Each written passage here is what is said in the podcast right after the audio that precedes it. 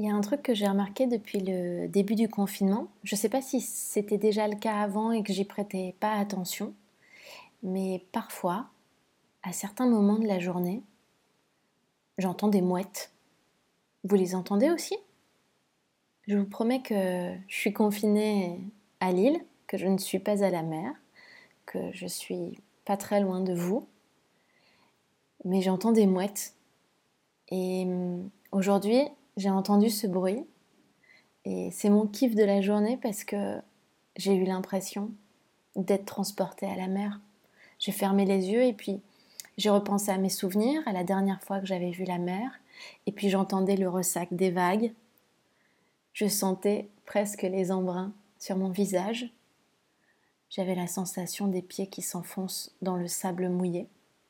Et je me suis dit que les souvenirs, c'était quand même euh, bien utile pendant ce confinement, que ça nous faisait voyager sans quitter notre chez nous.